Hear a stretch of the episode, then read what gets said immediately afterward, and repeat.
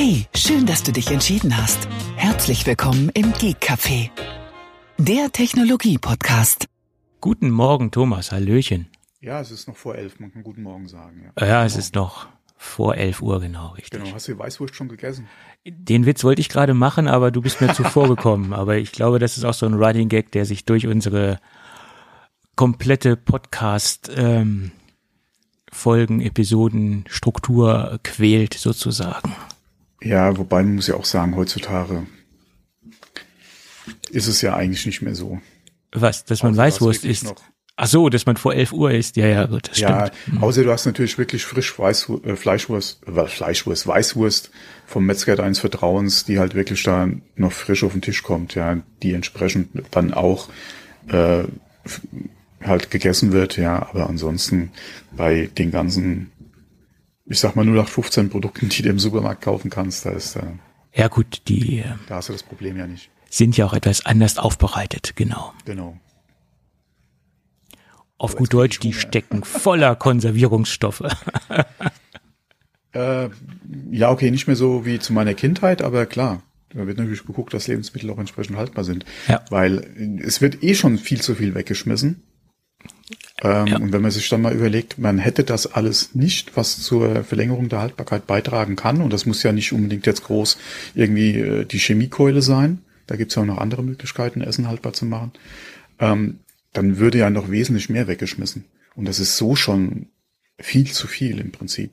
Alleine bei uns im Haushalt, wenn wir mal wirklich bei dem Thema kurz bleiben wollen, alleine bei uns im Haushalt, wo wir ja versuchen, wirklich drauf aufzupassen. Und wir sind ja auch beide jetzt, äh, oder wir haben ja auch beide kein Problem damit, irgendwie noch äh, Reste die halt wirklich übrig bleiben sollten bei irgendeiner Mahlzeit, die wir zubereiten, dann auch noch entsprechend entweder weiter zu verarbeiten oder halt am nächsten Tag noch zu essen. Und trotzdem kommt doch einiges zusammen, was man zwangsläufig irgendwann wegwerfen muss. Ähm, und wir achten schon drauf, ja. Und ähm, ja, es ist, es ist halt schwierig, ja. Und ähm, da ist mir, fällt mir gerade ein, zuletzt auch Werbung gerade eingespielt worden. Auf YouTube war das, glaube ich äh, zu äh, auch diese äh, Rettet Lebensmittel. Da gibt es auch mittlerweile diverse Anbieter, die im Versandhandel auch ähm, da äh, Möglichkeiten anbieten. Ähm, ist mir, wie gesagt, bei YouTube gerade eingespielt worden. Fand ich auch sehr interessant, ja. Ja, ja. Dass die mittlerweile anscheinend eine Größe erreicht haben, wo sie dann überregional dann auch äh, entsprechend äh, Angebote machen können. Mhm. Da hat sich so ein schwedischer Anbieter in Europa recht äh, bekannt äh, damit gemacht mit der ganzen Geschichte, die erstens mal Sachen verkaufen, die vielleicht ein oder zwei Tage über das MHD äh, rüber sind oder zum Beispiel auch Produkte verkaufen, die halt nicht mehr so optimal verpackt sind, also Fehldrucke mhm. oder irgendwo eine Delle an der Verpackung haben oder vielleicht auch äh, bei Obst und Gemüse nicht der der äh, optischen Norm entsprechen. Ähm, da gibt es mittlerweile einige Anbieter, die sich da im Markt ähm, relativ gut etabliert mhm. haben, ja. Mhm. ja. Ja, warum auch nicht? Genau. Nee, äh, ist ja ganz gut so, wenn, äh, wie gesagt, da auch die Möglichkeit besteht, damit auch noch ein vernünftiges Geschäft aufzubauen. Warum nicht? Ja, klar. Und wie gesagt, das ist ja auch ein Thema, was einfach äh, immer bewusster wird. Ähm, und äh, wie gesagt, wir haben uns privat da auf jeden Fall auch schon groß mit beschäftigt, weil äh, wir das ja auch aus unserer Kindheit noch kennen. Ja, da wurde halt viel äh, mehr noch äh, gerade an zubereiteten Lebensmitteln vielleicht weggeworfen, weil da halt entsprechend Mengen einfach zubereitet wurden. Ähm, das, äh, wie gesagt, da ist man halt mittlerweile bewusster und trotzdem kommt es immer noch dazu, dass du einfach zwangsläufig irgendwas hast, was weg, was du, was wegwerfen, leider wegwerfen musst dann. Und ähm, ja, man arbeitet dran, aber ich denke mal, es wäre viel geholfen, wenn äh, es bewusster wäre. Ja, richtig.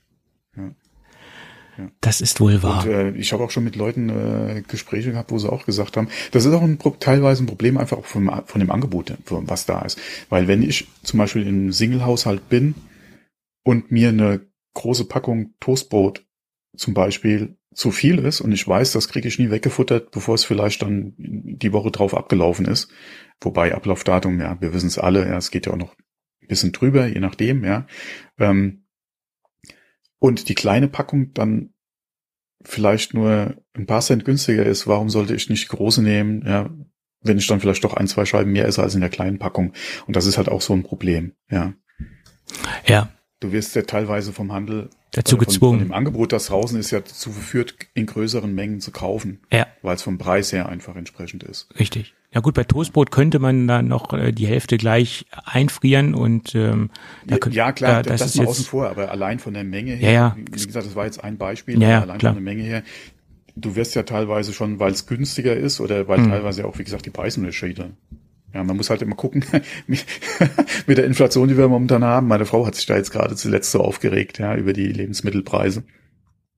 Da sage ich auch immer, ich gehe zwar auch mal einkaufen, aber mir, ich habe ja nicht so, wie gesagt, ob da jetzt äh, was zu teuer ist oder im Vergleich zur Vorwoche sich exorbitant geändert hat oder so, das ist mir, muss ich ehrlich sagen, auch nicht unbedingt jetzt so bewusst. Das kriegt sie besser mit oder da hat sie mehr das Gespür oder auch keine Ahnung, die Zahlen wahrscheinlich im Kopf dafür als ich.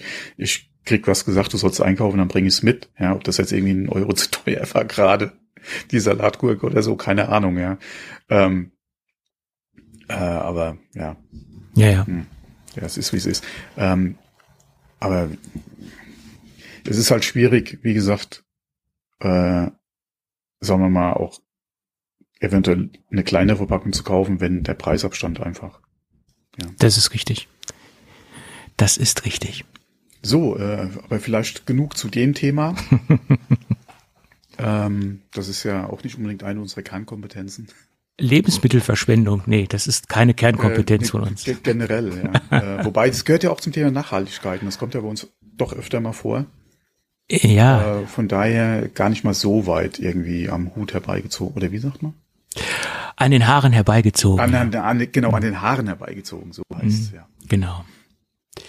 Gut, aber lass uns versuchen, so ein bisschen in die technische Ebene einzusteigen. Genau.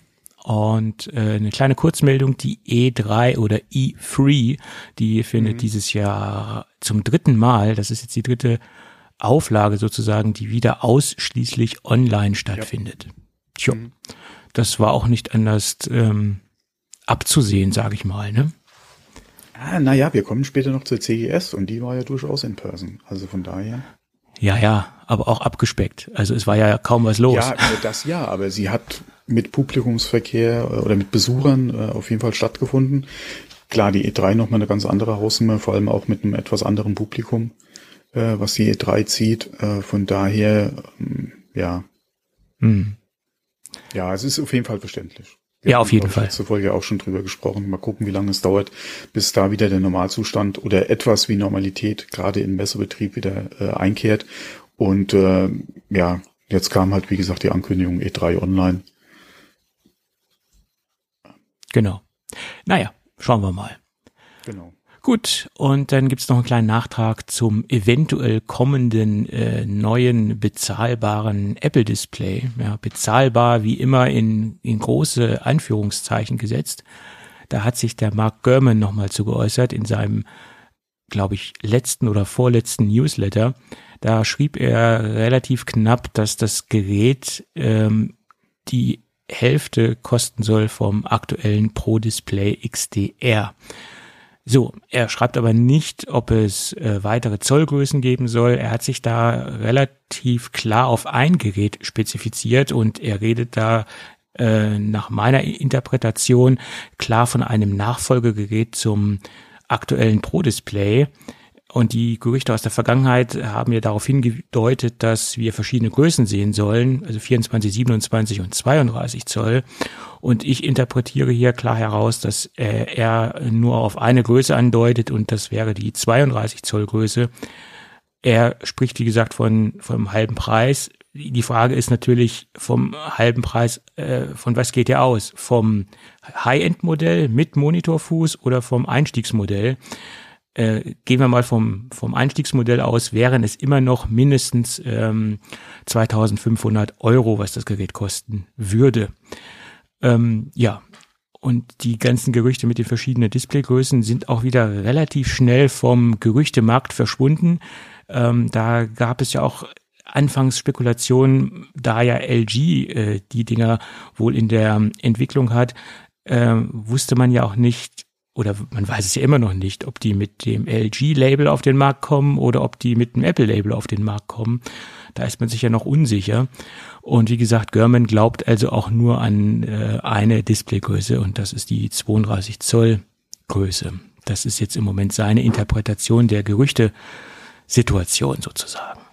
Tja, gut, zweieinhalbtausend Euro, ja, wären immer noch in, in meiner, in meinem Rahmen sozusagen. Aber alles, was darüber hinaus ja, ist, wird schon eng. Wenn es ein Apple-Logo hat, oder? Bitte? Wenn es ein Apple-Logo hat. Wenn es ein Apple-Logo hat, ja, ja. Wenn es ein LG ist, würdest du dafür auch zweieinhalb ausgeben? Es kommt auf die Eckdaten an, was das Gerät können und was es macht und tut. Ja, ich meine, wenn es ein High-End-Gerät ist mit, mit dementsprechenden Funktionen und mit dementsprechender Bildschirmqualität, äh, Mini-LED oder sogar OLED vielleicht, dann muss man halt sehen. Ne? Ob es Sinn ergibt für mich, äh, so viel zu investieren. Ja, okay, aber da haben wir ja schon sehr gute Displays äh, von anderen Herstellern im Markt. Da braucht da könnte man jetzt auch schon fündig werden. Ob, klar, ja. Wenn du natürlich dann wieder guckst, es wird vielleicht ein 6K-Display etc., da wird es schon wieder schwieriger, äh, schwieriger im Markt. Aber gerade im 4K-Bereich hast du eine große Auswahl. Ja. Displays äh, mittlerweile draußen. Deswegen auch die Frage halt von mir eben nach dem Apple-Logo. Ähm, und die Gerüchte waren, oder in den Gerüchten hat man ja bis jetzt eigentlich von Apple-Displays gesprochen. Sollten es keine werden, wäre, glaube ich, der Aufschrei relativ groß äh, bei vielen, ja, weil sie ja doch mitrechnen, dass ein Apple geblendeter Monitor jetzt kommt. Wer den dann zusammenschraubt, ist eine ganz andere Frage. Ja, da wird sich ja dann eh wieder was anderes drunter verstecken. Äh, aber das könnte, denke ich, ein kleines Problem werden, wenn es halt kein Original Apple Monitor wird um es ja. so auszudrücken.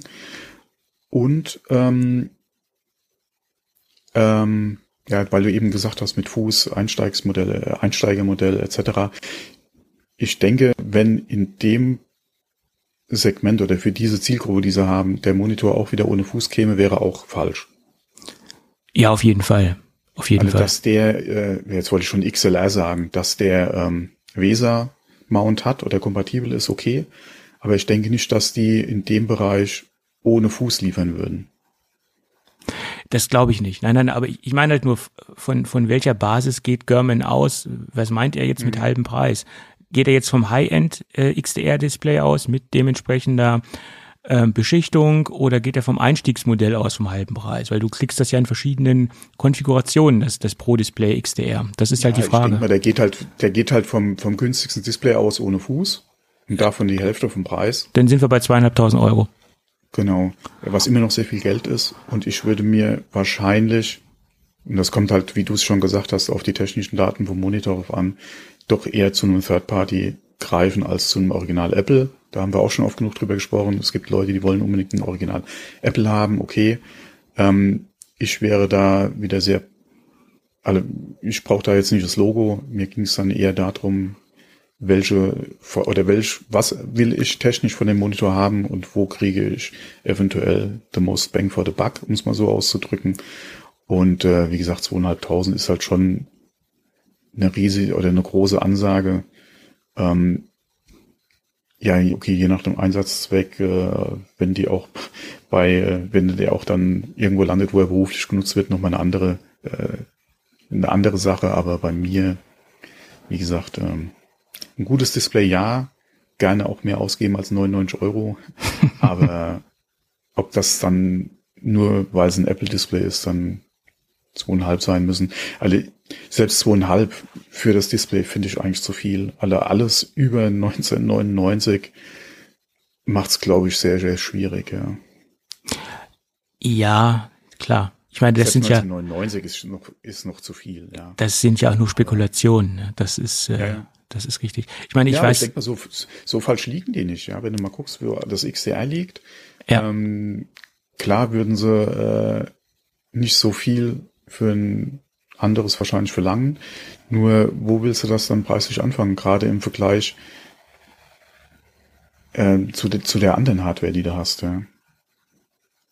Ja, ja, ist richtig. Ich meine, die, die Frage ist auch wirklich, ähm, wie, wie positionieren sie es technisch, was, was kann es und was macht es, äh, da, da, das hängt natürlich dann auch, wie gesagt, ganz stark davon ab, ähm, was bietet es an Funktionen, was bietet es an, an, an Leistung, an, an Auflösung und sonstigen Dingen. Das ist ganz klar. Ich, ja. ich denke mal technisch schlechter oder nicht so äh, ausgestattet wie jetzt ein MacBook Pro Display, äh, würde es dem Display auch schwierig machen. Ja. Also es würde halt irgendein super fancy OLED-Display. Ja. Aber ansonsten, wie gesagt, eventuell in Anführungszeichen schlechter als ein MacBook Pro Display. Also das ginge wahrscheinlich auch nicht. Ja, das ist das Problem. Ne? Und äh, das wird halt auch kein, gerade in der, sagen wir mal, 27 Zollgröße wird das natürlich auch nochmal preislich so ein Thema. Also wird es wahrscheinlich nicht viel günstiger gehen können. Aber mh, hm, jetzt irgendwie so ein Standard 4K LG Monitor mit Apple Branding für das Geld? Nö. Ja, ja. Das ist die Frage, weil, wie gesagt, kommen kommen drei Geräte, kommt nur ein Gerät, kommt zwei Geräte. Das ist halt alles ja, in der. Haben wir auch schon drüber gesprochen. Also ich denke nicht, dass wir irgendwas über 30 Zoll oder die, sagen wir mal, jen, etwas größer als der kommende iMac. Glaube ich, werden wir nicht sehen, weil sie da wahrscheinlich auf dieselbe Technik gehen. Ich denke, das, was wir als iMac-Display sehen werden, ob das jetzt dann wahrscheinlich 27 werden oder eine andere Displaygröße hat. Aber ich denke, dass das die Standard-Displaygrößen auch für Apple werden, so, äh, werden, wenn es denn Apple gebrandete Monitore sind. Mhm. Dass die sich an der iMac-Größe einfach orientieren, äh, weil sie da eh schon die Displays einkaufen. Und dann ja. entsprechend da ja auch äh, im Scale und im Einkauf das oder im Einkauf entsprechend scalen können. Und dann würde ich die Displaygröße einfach erwarten, die der iMac hat, dann nur als Standalone-Display. Das ist äh, möglich, möglich auf jeden Fall, klar. Und ich habe ja auch eine ganz andere Theorie zum zum aktuellen oder zum kommenden iMac-Portfolio. Man geht ja davon aus, dass im Frühjahr der neue iMac vorgestellt wird oder besser mhm. gesagt der iMac in der größeren Leistungsklasse und auch mit der größeren Bildschirmdiagonale. Und da sagen ja viele, ja, der iMac Pro soll wiederkommen und äh, wir sehen da was in, in, in dem Bereich. Und ich glaube, wir werden einen 27 Zoll äh, iMac sehen, der jetzt nicht Pro gelabelt ist. Und wir werden eine Pro-Serie sehen, die dann 32 Zoll hat, dass man nicht nur in der Leistung eine Differenzierung hat, sondern auch nochmal in der Bildschirmdiagonale. Das ist meine Vermutung. Und das wäre für mich auch das, das Schlüssigste letztendlich. Ja, nur wie willst du das dann mit den Chips machen? Äh, es gibt ja Gerüchte, dass man die ähm, dass man die dubeln kann, also zwei, zwei Gerüchte, äh, zwei Gerüchte, zwei Chip-Einheiten in einen Rechner, M1 Max Duo oder M1 Max Ultra, diese zwei Namen sind ja in der Gerüchteküche unterwegs und dass man das dann so nochmal skalieren kann und so nochmal abheben kann, das Ganze. Äh, ich denke aber, das ist eher was für den Mac Pro anstatt für den iMac.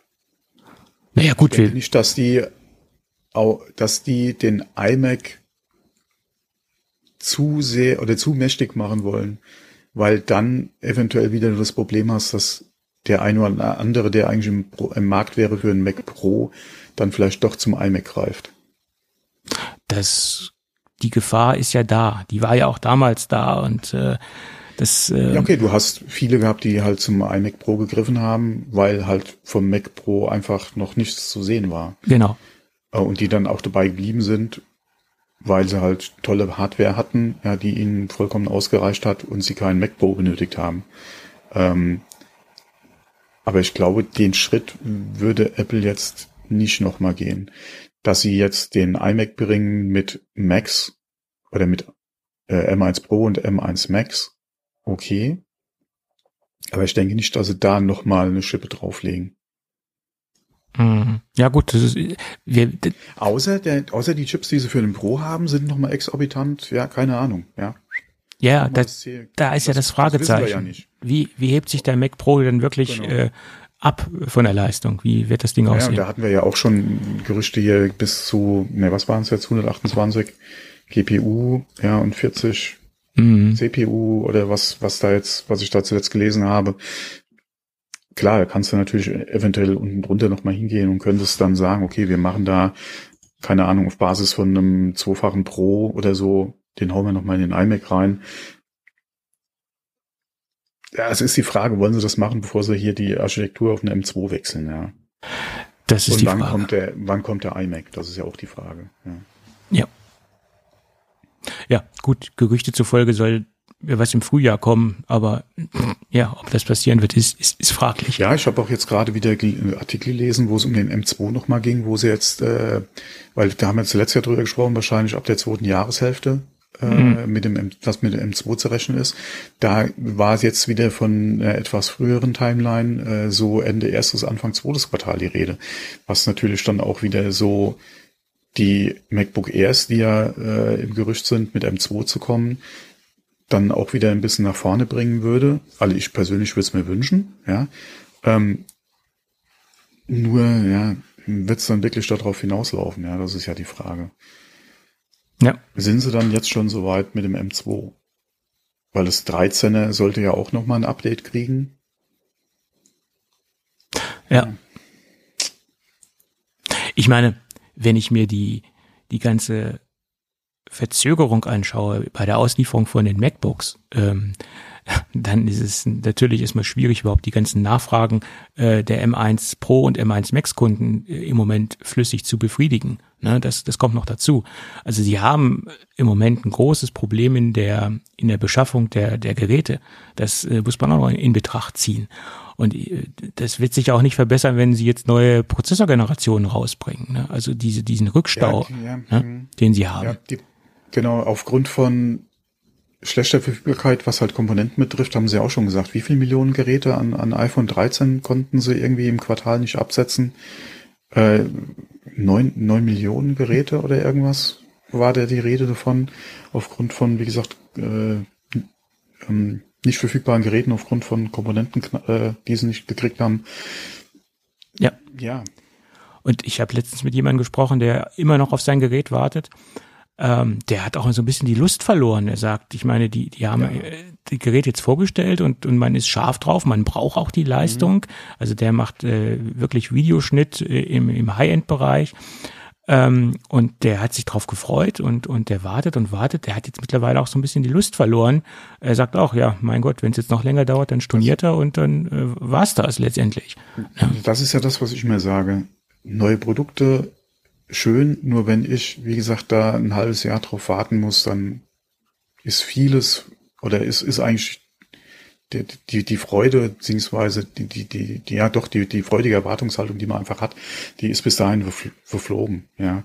Und äh, deswegen bin ich da, oder ist das für mich immer so ein Hinderungsgrund, direkt halt, wenn ich weiß, das Ding hat schon Lieferzeit, halt zu bestellen. Ja, ja, bis klar. dahin, mein Gott. Deswegen war das ja immer früher so schön. Apple hat angekündigt, die Woche drauf war das Produkt da. Ja, ja, das war alles äh, logistisch gesehen äh, super in der, in der Vergangenheit, klar. Und mittlerweile ja. sieht's halt anders aus. Ne? Ähm, das ist halt das Problem. Ja, da kommt ja eins zum anderen. Ja, Apple ist es ja auch nie recht. Ja, die würden ja auch gerne verkaufen. Ja, aber ja, wie, wie, ich kann das schon verstehen, was er gesagt hat. Weil mir geht's sehr ähnlich. Ja, obwohl bei dir geht's ja um ein Gerät, was vermutlich recht gut verfügbar sein wird. Der Mac Mini. Ja, da hatten wir ja vor der Aufnahme eben drüber gesprochen. Ich warte noch auf die Bestellfreigabe. aus der, aus der, aus dem zentralen Einkauf eures kleinen Familienunternehmens sozusagen, ja. Ja, weil, äh, genau. Näher müssen wir da jetzt nicht drauf eingehen. Ja, ja, okay. Wo, wo ich noch in der Universität tätig war, da hieß es immer, ich warte noch auf die MT-Nummer. MT-Nummer war immer die Bestellnummer, die, die man dann bekommen hat äh, für die Freigabe, mhm. weil ohne MT-Nummer konnte kein Lieferant ähm, eine Rechnung stellen. Also er konnte schon eine Rechnung stellen, die wurde ja, da aber nicht bezahlt. Nicht bezahlt, genau. ja. ja, so war das. Ja. Und gelobt waren die Leute, die in der Universität Drittmittelkonten hatten ja. Gut, aber ganz anderes Thema. Gut, also wir hoffen, dass dieses Jahr mindestens noch ein Display von Apple kommt. Das ist auch meine große Hoffnung und ähm, ich spare schon kräftig drauf. Ja, nur zu. Ja, bei mir hat das ja auch was, noch. Ähm, machen müssen, ja. Bei mir hat das ja auch noch ähm, optische Gründe, weil ich habe dir ja mal ein Bild geschickt. Ja, bei mir steht das ja völlig frei im Raum und da würde sich natürlich auch ein ein schönes Display natürlich besser machen als ein äh, optisch nicht so schönes Display. So ist das.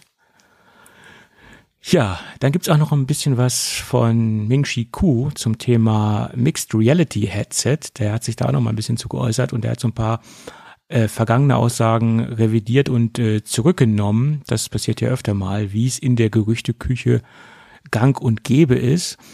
Er hat nochmal so ein paar technische Eckdaten rausgehauen zu den Linsen, die im Display verbaut sein sollen. Er redet davon Pancake-Linsen und dieses Pancake-Design ermöglicht dann auch ein faltbares Design äh, der Brille und auch eine Reduzierung des Gewichtes. Er hat also um 250 bis 300 Gramm äh, getippt, dass man auf diese auf dieses Gewicht kommen könnte. Das war so seine Zusammenfassung zum Display, äh, zu den Linsen und dementsprechend zu der, zu der Brille. Das waren also seine Kernaussagen dazu. Und er geht davon aus, dass, in, in, dass die Dinger im Q4 2022 vorgestellt werden oder das äh, Headset äh, im, im Q4 in der im Q4-Bereich vorgestellt wird und dass die Massenproduktion dann äh, Q1 2023 ähm, anfangen wird. Q4 halte ich auch für realistisch, weil da sind wir ja auch im Bereich der WWDC. Also ich vermute mal, wenn was dieses Jahr mit dem Headset kommt, dass dann die generelle Vorstellung auf der WWDC stattfinden wird ähm, und dass man dann halt Q4 dann äh, die ersten Geräte vielleicht am Markt sehen wird. Das ist, äh, denke ich, eine realistische Sache, vorstellungstechnisch. Ob das dann so aussehen wird, wie er prognostiziert, ist nochmal eine ganz andere Sache. Und der Mr. Ross Young, äh, Display-Experte, hat sich zu den verbauten Displays äh, geäußert oder wie das aussehen soll. Er geht davon aus, dass wir zwei verschiedene Displayarten sehen werden. Ähm, einmal ein AMOLED-Display von Samsung, was für das periphere Sehen zuständig sein soll und dann zwei Micro-LEDs von, also Micro-LED-Displays von Sony. Dieses Gerücht hatten wir auch in der Vergangenheit schon mal. Da haben wir über diese, über diese hohe Auflösung gesprochen. Das sollen dann nach wie vor äh, zwei 4K-Displays mit 1,4 Zoll Bildschirm Diagonale sein. Allerdings, wie gesagt, dieses ähm, AMOLED-Display von Samsung ist neu in der Gerüchteküche. Ähm, das hat jetzt Ross Young mit eingebracht. Tja, das sind so die Updates zum Mixed Reality Headset. Hm. Ja, das ist alles nach wie vor so Kristallkugel. Ja, ja, klar. Das, äh, das äh, müssen wir einfach mal abwarten. Ähm, auf jeden Fall die Einstiege kommen näher, auch gerade was die Display-Technik betrifft. Ähm, du hattest ja eben die Sony-Displays angesprochen. Die hat ja jetzt auch die PlayStation VR 2 vorgestellt und hatte da schon mal ein bisschen was zu den technischen Daten gesagt, beziehungsweise da, was sie sich aktuell halt ähm, äh, vorstellen, äh, was die äh, oder welche Technik dann kommen soll. Ähm, können natürlich sein, dass das die Displays auch wären, die eventuell oder wo jetzt die Reihe davon ist. Das klingt für mich auf jeden Fall mal nach dem, was ich bis jetzt über die VR2 gelesen hatte, äh, so ein bisschen, dass das anscheinend äh, die, oder es könnten die dieselben Displays sein, die halt Sony in der eigenen VR halt ähm, äh, ähm, verwendet. Ähm, warum auch nicht? Ja, äh, mal gespannt. Der wurde bis jetzt auch nur vorgestellt, man hat ja auch groß noch nichts gesehen, beziehungsweise war auch keine technische Präsentation oder so. Von daher mal abwarten, wie die VR2 dann letztendlich wirklich sein wird, was, und ob das dann auch so funktioniert mit 60 und 90 Hertz, was sie gesagt haben, muss man mal abwarten. Ich bin da noch ein bisschen skeptisch, ähm, gerade auch was ja momentan immer noch die, die Verfügbarkeit der PS5 betrifft. Ähm, aber ja, ist ja noch ein bisschen Zeit, bis das kommt. Ja, das wird ja auch wahrscheinlich nicht früher kommen. Von daher, ja, ich, mit ja. der VR2 können wir glauben, oder rechnen wir besser auch mal nicht vor dem Weihnachtsgeschäft. Ja. Hm. Naja gut, ähm, viele Dinge äh, sind halt, wie gesagt, von der allgemeinen Chipsituation abhängig und ähm, das durchstreicht, denke ich, sehr viele Pläne von, von sehr vielen ähm, Anbietern, ganz, ganz klar. Ja. ja, in Bezug auf die, auf die, auf Sony nochmal mit der VL2, denke ich mal, ist es auch viel abhängig davon, wie die, die PlayStation 5 halt noch verfügbar sein wird. Weil du brauchst natürlich auch entsprechend Hardware, die halt dann äh, die VR2 halt auch befeuern kann. Das ist halt nochmal ein ganz anderes Problem, ja. Ja, klar. Ähm, von daher mal gucken, wie sich da nochmal die Verfügbarkeit jetzt die nächsten Monate von der PS5 äh, verbessern wird. Hoffentlich. Ja, war ja jetzt über die Weihnachts- oder gerade jetzt auch die, die letzten oder immer noch schwierig, ja. Es gab viele enttäuschte Gesichter auch wieder zu Weihnachten. Mhm. Aber ja, das ist wie es ist. Was willst du machen? Ja. Das ist korrekt. Es ist wie es ist. Ähm, und wo wir gerade bei Verschiebung von, von Terminen sind, ähm, da gab es auch noch mal so ein paar kleine Gerüchte zum Thema AirPods Pro der zweiten Generation. Die sollen wohl auch laut Ming Chi Ku erst im Quartal 4 kommenden äh, diesen Jahres, ich bin immer noch in 2021 gedanklich, also diesen Jahres Q4 rauskommen. Und ähm, das liegt wahrscheinlich daran, was man aus der Gerüchteküche herauslesen konnte, dass sie auf einen eigenen proprietären Standard setzen, der Lossless Music Mhm. über Wireless ähm, realisieren soll. Das ist ja bisher nicht möglich. Und äh, man geht halt davon aus, dass dieser Standard äh, das Licht in den AirPods Pro 2 erblicken wird. Ähm, und das liegt nicht nur an der, an dem Neudesign der, der Hardware, sondern auch daran, dass dieser Standard natürlich dann auch in den iOS-Versionen mit etabliert werden muss. Und das würde natürlich auch dazu passen, in den nächsten iOS-Versionen das einzubauen und das halt nach der Vorstellung vom iPhone zu machen, dass man das dann halt, ähm, ja, entweder zeitgleich mit dem iPhone vorstellt, das Produkt, oder halt etwas später in, im Quartal 4. Ähm, und das mit dem neuen Standard ist auch relativ, ähm, äh, denke ich, relativ valide, dieses, dieses Gerücht, weil es gab auch ein Interview in den letzten Tagen äh, mit einem Apple Ingenieur, wo er darüber sprach, dass er einfach mehr Bandbreite benötigen und dass man das mhm. halt über Bluetooth nicht. Genau, da ging es um die technische Limitierung von Bluetooth in Bezug auf Lossless Audio Qualität. Genau. Genau. Und äh, dass sie da an ja, er hat da, er hat es da nicht weiter ausgeführt, aber anscheinend arbeitet Apple an äh, einer Lösung dafür, beziehungsweise ja doch an einer Lösung dafür. Inwieweit das jetzt wirklich ein offener Standard ist, ist, die, ist eine gute Frage. Ich vermute mal, das wird dann in der nächsten Airplay-Generation mit einfließen. Das ist meine Vermutung. Ob das so sein wird, ist eine andere Geschichte. Aber ähm, ist möglich, wie auch immer es sich nennt, ob es dann Airplay 3 sein wird. Man kann halt nur hoffen, dass es eine, eine Technik ist, die auch äh, in, ja, sagen wir mal, aktuellen Geräten dann halt per Software einfach zu machen ist. Ähm, weil wenn du dann AirPods hättest, die eventuell dann nur mit einem 14 und, und neuer kompatibel wären, wäre halt auch schade, ja. Das wäre schade, auf jeden Fall. Ähm, aber es ist natürlich sehr sehr wichtig, denke ich, für Apple auch die, die, die Audioqualität, die sie anbieten, in ihrem Musikkatalog auch äh, auf ihren Endgeräten darstellen zu können.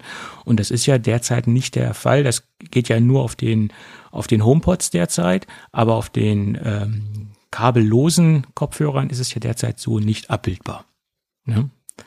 Und von daher ja, kann ich mir schon. Der Trend ist ja eindeutig wireless, ja, auch im Audiobereich. Ja. Und da ist Apple natürlich als oder da ist Apple sehr dran gelegen, dass sie das natürlich dann auch für die Inhalte, die sie anbieten, du hast ja eben angesprochen, Lossless etc., dann halt auch entsprechend in der Qualität dann auch Wireless hinzukriegen. Ich würde mir wünschen, dass sie da, ob, ja, ob jetzt mit Bluetooth oder Wi-Fi oder was auch immer, da auf jeden Fall mit dem Konsortium entsprechend zusammenarbeiten und da einen allgemeingültigen Standard miterarbeiten oder dran mitarbeiten würden weil ähm, da jetzt zu, eventuell nochmal eine eigene Technik zu bringen, wäre schön, weil wenn sie das Problem gelöst hätten und das auch technisch so umgesetzt haben, dass da äh, das nicht irgendwie zu Lasten von äh, Akkulaufzeit etc. alles äh, dann irgendwo gelöst wird, ähm, wäre es zu wünschen, wie gesagt, dass es ein offener Standard ist und nicht irgendwie was Apple-Exklusives, weil dann hast du eventuell, entweder müssten sie dann hingehen und müssten ihre Bluetooth oder ihre Lösung dann halt notfalls auch nochmal so kompatibel machen, dass es halt auch trotzdem weiterhin über Bluetooth geht. Plus zusätzlich mit Apple Hardware dann eventuell, äh, oder dann halt, wie gesagt, äh, in, in dieser besseren Qualität. Aber du verlierst natürlich eventuell Interesse, also wenn es rein Apple exklusiv wäre, verlierst du eventuell die Leute, die sich die Dinge auch bisher für ihre Android-Devices gekauft haben. Hm. Na, ich ähm, könnte mir ehrlich, ehrlicherweise vorstellen, dass Apple das äh, in ihrem eigenen Kosmos nur anbietet, weil so ähnlich sehen wir es das ja auch. Lossless, aber die trotzdem weiterhin zum Beispiel Bluetooth-kompatibel. Ja, das schon. Eine grundsätzliche ja. Bluetooth-Kompatibilität ja. wird vorhanden sein, klar, das, das haben wir ja jetzt auch noch. Mhm. Ähm, aber so diese ganzen Convenience-Features, äh, mhm. Features, äh, wie zum Beispiel dieses Koppeln, ich klappe das äh, Gerät auf oder ich klappe das Case mhm. auf und es koppelt sich mit dem iPhone. Diese Features haben wir ja natürlich mit Android zum Beispiel nicht, weil das auch ein hauseigener ein hauseigener Standard ist oder besser gesagt auf hauseigene hm, Technologie ja, aufsetzt. Und so denke ich mir, wird es dann auch mit Lossless sein, dass diese Funktionen halt nur im Apple-Kosmos abbildbar sind und nicht außerhalb der Apple-Grenze, außerhalb der Apple-Bubble funktionieren werden. Das ist meine äh, Vermutung. Ja.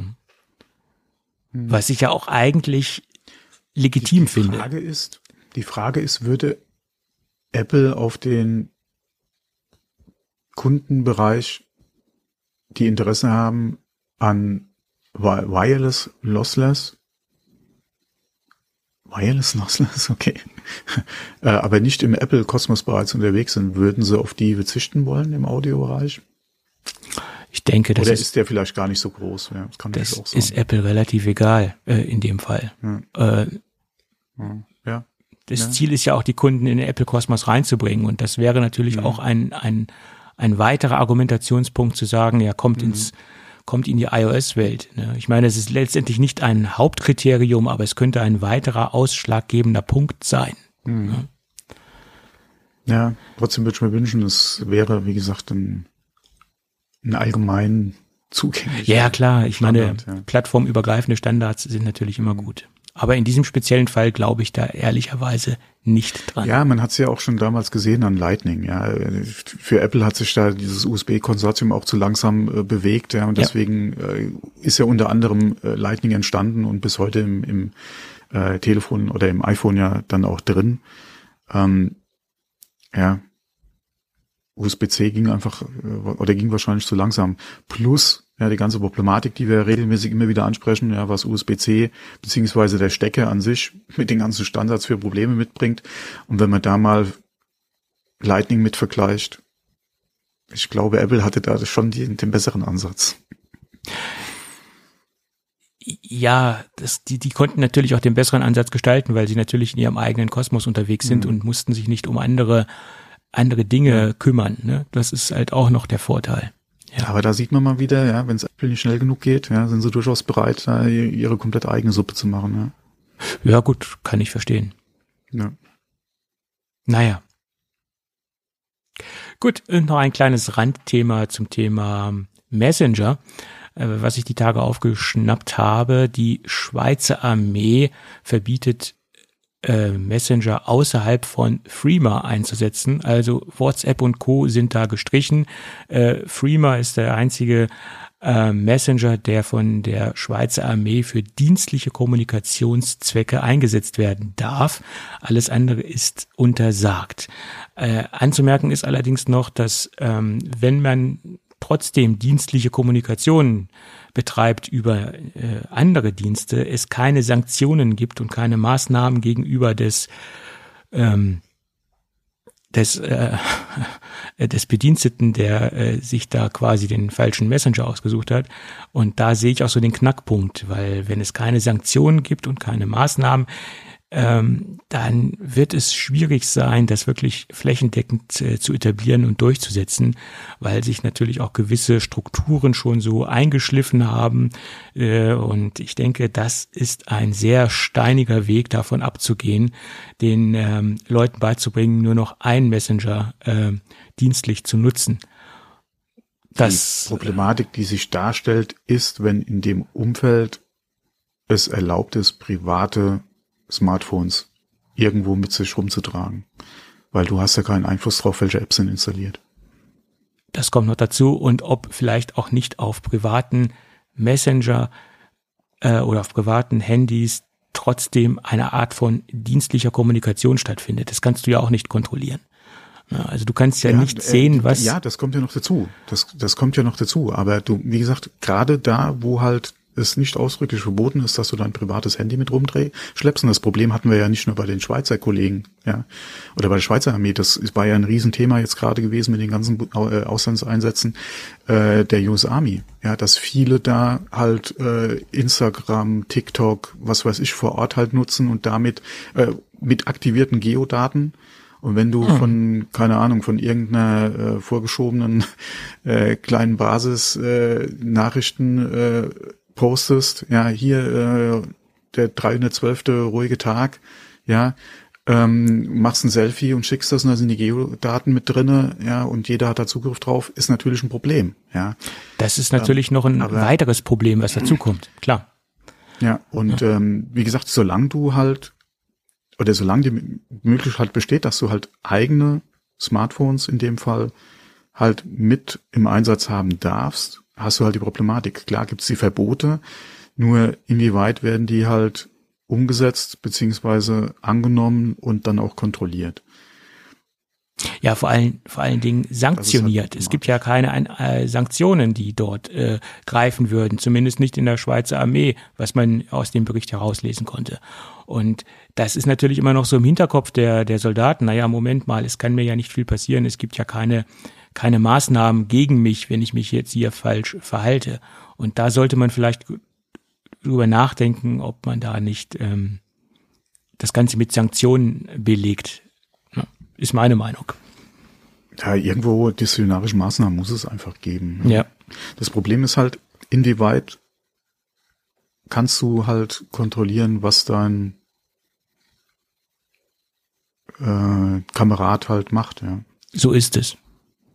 Tippt er gerade mit seinem Privatsmartphone irgendwie rum, äh, ist es ein Dienstgerät, ja, wobei das ist hoffentlich opt auch optisch relativ einfach zu erkennen, ja, weil es gibt ja im Prinzip nur, also dienstlich ja sowieso in der Regel meistens nur eine Art von Gerät, die im Einsatz ist. Ähm, ja, genau, stimmt so jetzt auch nicht, aber ja, in der Einheit ist ja bekannt, was dienstlich äh, an Hardware vor Ort ist. Ja, also von daher sollte man eigentlich ganz gut erkennen, wenn da einer mit seinem Blackberry rumrennt, ja. um es jetzt mal zu sagen, ja. ja. Äh, und ähm, das sollte schon erkennbar sein, aber gerade wo, wie gesagt, es ist die Problematik ist halt, wenn halt privat äh, Hardware einfach erlaubt ist, ja. Gerade bei solchen. halt auch jemanden verbieten, dass er äh, gerade heute mit den technischen Möglichkeiten, die du hast, halt mit der Familie zu Hause FaceTime macht, dass er mit denen telefoniert, ja, dass er äh, keine Ahnung, keine Ahnung, ein Hang ne, Google Hangout gibt's das noch? In irgendeiner Version und Ausprägung wird es das noch genau, geben. Genau, wird es das noch geben, ja, dass er halt äh, eventuell da sein Android-Telefon nutzt, um halt auch einfach mit der Familie zu Hause in Kontakt zu bleiben. Hm. Und das sind ja auch Angebote, die man äh, in den einzelnen äh, Armeen ja auch den, den, äh, wie gesagt, den, äh, den Soldaten und Soldatinnen ja auch gemacht hat, weil es halt mittlerweile die technische Voraussetzung einfach gibt, dass du in der Regel fast flächendeckend überall irgendwo ähm, in Kontakt bleiben kannst mit den, mit den, mit der Familie zu Hause. Und das halt von heute auf morgen dann eventuell auch wieder verbieten. Klar, kommt auch immer auf den Einsatz an, was hast du wo, ja, da, klar, da gibt's natürlich schon die Möglichkeiten, aber wenn du mal so so ein ähm, äh, aus der Box gelassen, ja, aber wenn du wenn du wie gesagt sowas mal eingeführt hast, wird halt schwierig, das halt ähm, entweder rückgängig zu machen oder halt äh, entsprechend ähm, einzuschränken. Ja, so ist es. Das ist einfach so. Ja.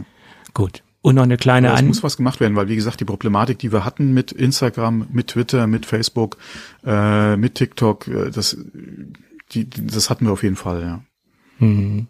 Von daher, da muss er ja was machen. Und das ist ja nicht nur die Schweizer, das ist nicht nur die US Army, das betrifft genauso die Bundeswehr. Ja, ja, klar. Ähm, auch wenn man über die Bundeswehr gerne mal einen Witz macht. Ja, äh, zuletzt habe ich auch gerade wieder einen, äh, einen Artikel gelesen, der so nicht ganz korrekt war, aber im Grunde das schon ganz gut trifft. Was haben sie gesagt? Von, von 40 Heeresfliegern waren nur zwei einsatzbereit, die restlichen hatten irgendwie technische Probleme alle. In, in, so nicht ganz zutreffend, aber den Kern in der Regel, ja, das habe ich ja damals in meiner aktiven Bundeswehrzeit ja auch erlebt, ähm, die Hardware, die einfach da ist, ist nicht unbedingt alles äh, so einsatzbereit. Ähm, und äh, jetzt habe ich gerade einen Faden verloren. Was wollte ich denn eigentlich raus? So einsatzbereit, wie es im Optimalfall ähm, sinnvoll wäre, klar. Ja, ich und hab, ich habe jetzt einen, den, gerade den Faden verloren, ist aber auch egal. Äh, aber wie gesagt, die Problematik haben wir ja auch in der Bundeswehr. Ja, klar, also das ist richtig. Vor der eigenen Tür, ja, haben wir das ja im Prinzip auch. Und da gab es ja auch schon den einen oder anderen Erlass, ja, ähm, aber. Gut, ja, aber wo wir gerade bei, bei der Bundeswehr sind, vielleicht noch eine kleine, kleine Erläuterung, wie es äh, bei uns in der Bundeswehr mit der Kommunikation aussieht, also der internen dienstlichen Kommunikation. Da gibt es den sogenannten Bundeswehr Messenger, der auf Basis von Matrix ähm, äh, äh, fußt sozusagen und den der Matrix? Eine Matrix ist so ein Standard in Anführungsstrichen ähm, für sichere Kommunikation mhm. und den Messenger oder es ist ein angepasster Messenger, äh, der, der Element Messenger. Ja, also das sind die Dinge, wo äh, die Bundeswehr draufsetzt. Das ist natürlich hausintern angepasst und dementsprechend ähm, hoffentlich äh, sicher genug gestaltet. Mehr weiß ich darüber auch nicht. Wer hat die Entwicklung gemacht? Bitte? Wer hat die Entwicklung gemacht? Das basiert, wie gesagt, auf Matrix und äh, es wurde hausintern ähm, hausintern, verfeinert. Okay. So die Aussagen. Wie und was die da verfeinert haben, das entzieht sich meiner Kenntnis. Keine Ahnung. Das sollte auch nur eine Ergänzung sein, wie es bei unserer dienstlichen Kommunikation aussieht. Hm, ja. Ja, so ist es. Spannend, spannend. Hm. Früher hatten sie noch Fernschreiber und äh, Lochkarten und Lochstreifen und äh, ja. Äh, gibt's glaube ich heute noch. Ich, ich weiß es nicht, keine Ahnung. Mag sein. Vielleicht sind sie schon abge abgegradet von, vom, von Telex auf, auf Faxgeräte. Ja, ich glaube, in manchen Bereichen hast du auch immer noch die, ach, wie hießen die Dinge, Matrix? Diese Rollen, äh, Spirituskopierer-Dinge da.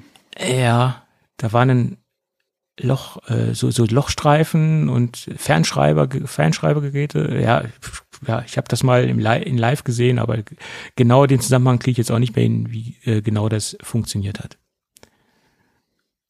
Das war auch so ganz merkwürdiges Papier. Also das war so hm. leicht beschichtetes Papier und dieser Abfall, der aus dem, äh, aus dem Fernschreiber herauskam, der war konfettiartig, logischerweise. Aber dieses Konfetti, das klebte einen überall fest. Das klicktest du hm. ganz schlecht wieder entfernt. Also das, das weiß ich noch. Also es war jetzt kein, kein gut einsetzbares Konfetti. Na gut, äh, so viel dazu. Aber lass uns noch mal einen Blick in die Vergangenheit äh, werfen. Am 7. Januar 2002 wurde der iMac G4 15 Zoll vorgestellt und das ist äh, ja der die nächste Generation gewesen eines All-in-One PCs von Apple logischerweise und das war der legendäre Lampen-Mac oder äh, ja der der Mac im Lampendesign. Daran wirst du dich sicherlich noch erinnern, nehme ich an, oder? Äh, nein, wieso? Ja, klar. nein, wieso, sagt er. nein, äh, nach wie vor eines meiner liebsten äh, Designs von, von Apple. Ja, und nach wie vor auch ein Gerät, äh, so doof es auch klingt, was man relativ gut reparieren konnte und relativ gut aufrüsten konnte. Natürlich immer im, im Rahmen der, der, des Apple-Kosmos äh, äh, gesehen äh, oder Kosmoses gesehen, wie man es ausdrücken mag.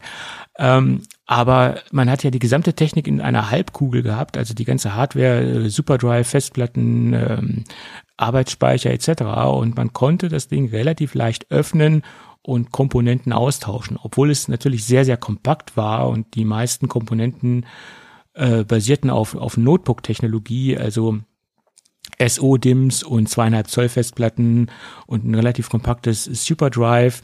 Aber man konnte die Komponenten relativ gut austauschen äh, und auch die Erweiterbarkeit äh, in Hinblick auf Festplatte und Arbeitsspeicher war damals noch recht gut gegeben. Ähm, allerdings war dieses Gerät nur zwei Jahre am Markt und man hatte auch bei der Einführung so ein paar Probleme, weil man hatte diese, diese Aufhängung vom, vom Display, was ja relativ leicht zu drehen war und an diesem, an dieser Gas, an diesem Gasfederarm hing. Das war ein 15 Zoll Display. Ähm, da hatte man die Probleme bei den ersten Geräten, dass sie nicht hundertprozentig ausgerichtet waren und die waren so ein bisschen schief Ähm, und das ist natürlich gerade beim Display, wenn man davor sitzt und man keine mhm. optim optimale äh, horizontale Ausrichtung hat, ähm, ja, dann ist es so ein bisschen kontraproduktiv und das, das waren so die, die Startprobleme ähm, bei dem, bei dem Gerät. Und äh, auch die allgemeinen Produktionskosten aufgrund dieser Aufhängemechanik, aufgrund dieser Gasfeder, die waren doch relativ hoch. Und nach zwei Jahren ist Apple ja beim Nachfolger wieder in ein klassisches Design gewechselt. Also der G5 war ja dann der Nachfolger und sie haben sich von diesem Lampendesign äh, verabschiedet. Ja. Was eigentlich schade war, allerdings muss man auch sagen, ja, du hast das Problem gehabt der, der wachsenden oder der, der, der sich ändernden Hardware. Äh, du hast auch mehr Platz gebraucht einfach und vor allem größere Displays mit der Art von Displayhalterung. Wahrscheinlich auch nicht gerade äh, einfach, was die Kosten betrifft, umzusetzen. Wenn überhaupt technisch, so wie Apple sich das vorgestellt hat vom Design her, weil die wollten ja auch garantiert keinen Arm da hinten dran machen, der so dick wie ein Arm war. Ja, also von daher, also wie ja. unserer Unterarme. Mhm. Ähm, von daher zwar sehr schade, ähm, aber nach wie vor ein super schönes Design, meiner Meinung nach. Das ist natürlich immer eine Geschmackssache, aber es ist ein, ein sehr ähm, einprägendes Design gewesen. Also das, das Ding vergisst man so schnell nicht mehr. Also wenn man das Ding einmal gesehen hat, dann äh, bleibt das in Erinnerung und, und auch immer wieder ein Produkt, was im Apple-Kosmos als ikonisch gilt, äh, nach wie vor. Also ein schönes Produkt, auch wenn mhm. ähm, es am Anfang, wie gesagt, Produktionsprobleme gab und auch Qualitätsprobleme gab, aber das ist ja bei vielen neuen Technologien äh, der Fall. Ist leider so. Ja. Gut, dann hätten wir das Thema auch mal äh, besprochen. Und lass uns mal so ein bisschen über über die Dinge sprechen, die uns auf der CS aufgefallen sind. Ähm, auch, auch wenn ich da jetzt keinen riesen Blick drauf geworfen habe. Ich habe halt gemerkt, dass sehr viel Smart Home dieses Jahr äh, thematisiert worden ist und sehr viele neue ähm, Produkte vorgestellt worden sind und dass der Standard äh, Meta ja äh, in aller Munde ist und da liegen ja auch meine Hoffnungen, dass sich Meta ähm, äh, sehr schnell etablieren wird und dass wir da endlich einen, einen, einen plattformübergreifenden Standard äh, gefunden haben, der uns, äh, denke ich, äh, hoffentlich äh, sehr viel erleichtern wird. Also das soll ja der der goldene, äh, der heilige, heilige Gral des Smart Homes werden, ne? hoffe ich mal. Und da hat man dies ja auch gesehen, dass, dass sehr viele Hersteller auf den Standard setzen und dass ähm, da sich sehr viele Hersteller zusätzlich drauf committed haben auf den Standard. Ja, das zum Thema ähm, Wahrnehmung von, von Smart Home auf der CS, aber es gab noch so ein paar Randprodukte, die mir aufgefallen sind. Ähm, jetzt muss ich mal ein bisschen runterscrollen, weil ähm, das erste, was mir aufgefallen ist, ist von ähm, Samsung ein kleiner portabler Beamer. Das Ding nennt sich Samsung äh, Freestyle. Äh, der glänzt jetzt nicht unbedingt durch eine High-End-Auflösung, weil das Ding hat leider nur Full HD on board, aber er, er glänzt durch so, so ein paar kleine äh, Randfunktionen, die für mich das Gerät ähm, sehr interessant machen. Die, die erste oder das erste Feature ist, das Ding wiegt nur 830 Gramm, das ist schon mal sehr interessant. Äh, und ich kann eine, eine maximale Bildschirmdiagonale von 100 Zoll, wie gesagt, in einer Auflösung äh, von Full, in einer Full HD Auflösung auf die Wand werfen oder wo ich es auch immer hinwerfen will. Ich habe eine eine Lampenfassungsaufnahme für die Stromversorgung. Und das ist interessant. Ich kann das Ding in eine Lampenfassung reinschrauben und versorge dann das Gerät über den, den Strom, äh, der über die, über die Lampenfassung kommt ähm, äh, und habe da, wie gesagt, eine Aufnahme von E26, respektive bei uns heißt das Ding E27. Dadurch, dass sie sich aber nur ein Millimeter unterscheiden, sind sie nach meiner Meinung in gewissen Bereichen ähm, kompatibel. Das ist jetzt aber nur Halbwissen. Ob ich jetzt E26 bei uns in E27 reinschrauben kann, da setze ich jetzt mal ein großes Fragezeichen hinter, weiß ich es nicht ganz genau, weil verschiedene Berichte ähm, gehen, geben verschiedene Aussagen äh, äh, heraus. Angeblich soll es funktionieren, aber es soll dann auch eine angepasste europäische Version geben, weil zuerst erscheint dieses Gerät nur in den Staaten. Man kann es vorbestellen zum ähm, relativ saftigen Preis von 900 Dollar. Ähm, anhand der Auflösung finde ich es ein bisschen heftig, aber aufgrund dieser Zusatzfunktion mit der Lampenfassungsstromversorgung und dass das Ding USB-C äh, kann, USB-C dann auch äh, als Stromversorgungsüberträger ähm, sozusagen oder Übertragung, habe ich natürlich auch die Möglichkeit, Powerbanks anzuschließen und das Ding vollkommen ähm, wireless zu betreiben. Das äh, ist halt, wie gesagt, noch so ein interessanter Knackpunkt dabei. Ja, und diese ganze Stromversorgungsgeschichte macht für mich das Ding so interessant. Ja. Wo wir jetzt gerade hier über Samsung gesprochen haben, bleiben wir dabei. Ja. Allerdings nicht äh, direkt TV, ja, das, das Thema TV und NFT äh, sparen wir uns jetzt gerade mal. Da brauchen wir nicht drauf eingehen. äh, und zwar ähm, hat äh, Samsung eine neue Version seiner äh, Eco Remote vorgestellt. Mhm. Und äh, die letztes Jahr war es ja noch so, dass ähm, das Gerät äh, eine Solarzelle noch mit an Bord hatte und äh, die Fernbedienung konnte sich dann halt über Indoor- oder Outdoor-Licht dann aufladen. In der neuen Version haben sie jetzt hier die Möglichkeit drin, äh, per, Funk, äh, per Radio, ne, wie nennt sich es im Deutschen? Im Englischen ist es Radio Frequency, Radiofrequenz, beziehungsweise äh, über das äh, 2,4 Gigahertz Band deines WLAN-Routers äh, über das Wi-Fi-Signal beziehungsweise über die Frequenzen, die halt da genutzt werden, ähm, den Akku aufzuladen. Eine sehr interessante Technik. Ähm, denke mal, dürfte für die Remote äh, auf jeden Fall auch genug Power liefern und äh, in der Regel hat man da an der Stelle ja auch WLAN-Empfang im Haus, wenn man dann WLAN nutzt, aber wer tut das mittlerweile eigentlich nicht? Äh, 2,4 Gigahertz ist ja eigentlich nach wie vor noch so der Standard, der benutzt wird. Ja, von daher sollte das überall da äh, funktionieren, wo auch WLAN ist. Äh, Sie sagen ja bis zu 40 Meter um die Basisstation herum ähm, kann die Fernbedienung noch aufladen. Wäre bei uns auf jeden Fall definitiv gegeben. Ähm, auf jeden Fall eine sehr schöne Umsetzung der Technik, äh, denke ich mal, auch in einem Fall, der wirklich Sinn macht.